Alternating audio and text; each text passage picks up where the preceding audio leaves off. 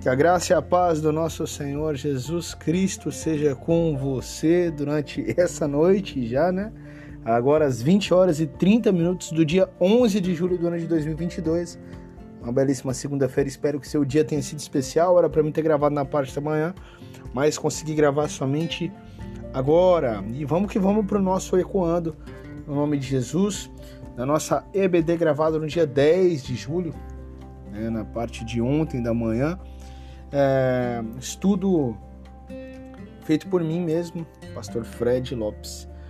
E vamos aqui abrir o nosso coração para que possamos entender o que o Senhor tem a nos dizer nesse dia e o que o Senhor nos pronunciou em todo esse estudo, onde o tema foi o dilúvio, é, com referência no livro de Gênesis, capítulo 7, dos versos 17 até o 24.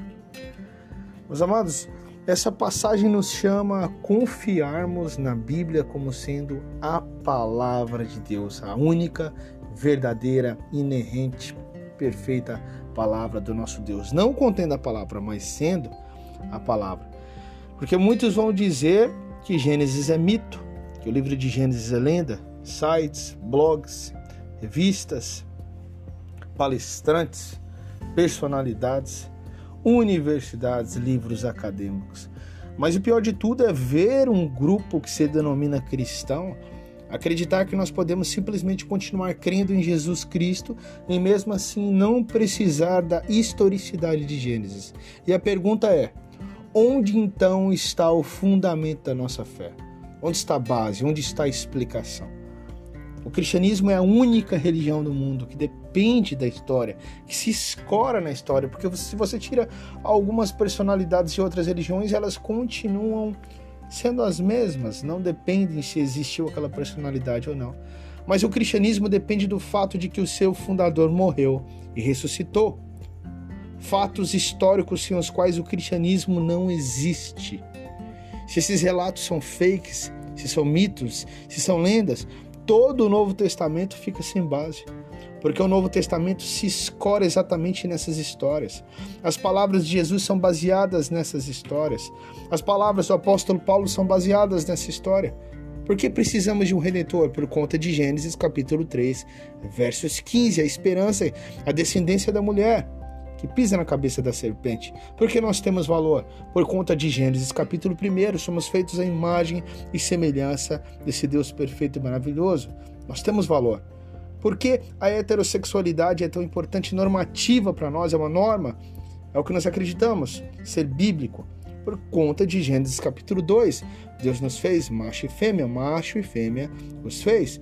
Então toda ética cristã, toda doutrina cristã depende da historicidade desses fatos. Amém? Que o Senhor possa te abençoar. Uma boa noite.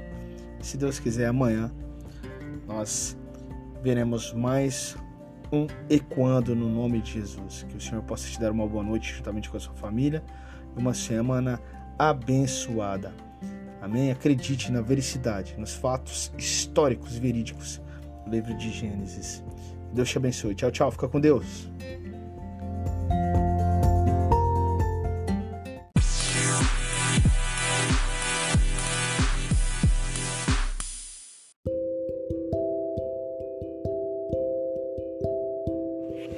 Amém, Senhor Deus, nosso Pai Todo-Poderoso, muito obrigado pelo teu amor, pela tua graça, por esse fim de semana que se passou, por essa semana que se inicia. Obrigado pelo nosso trabalho, pela nossa família, pelo teu povo que está ao redor da terra, pela tua igreja, pela tua noiva, que se une e que celebra, glorifica e adora o teu nome. Por essa igreja que tem sido luz onde passa. Nós sabemos que existem os remanescentes, os fiéis à tua palavra, ao culto verdadeiro. Aqueles também que acreditam na veracidade histórica do livro de Gênesis, da criação, de todas as coisas que ali aconteceram, que geraram e nos deram uma esperança no Salvador, no Redentor. Porque, Pai, nós sabemos muito bem que se não existe Gênesis, se não é verdadeiro, se é um mito, se é uma história, então para que precisaríamos de um Redentor? E nós necessitamos desse Redentor e Salvador que veio, nos salvou, nos libertou e que está com o Pai ao teu lado direito, e ao mesmo tempo, como diz em Apocalipse, é o candeeiro que se move no meio da igreja. Nós louvamos e glorificamos ao Senhor pela salvação que o Senhor nos dá através do Messias, do Salvador, do teu Filho Jesus Cristo, nosso Senhor. Pai, abençoa os meus irmãos com uma boa noite e uma semana abençoada em nome de Jesus. Amém.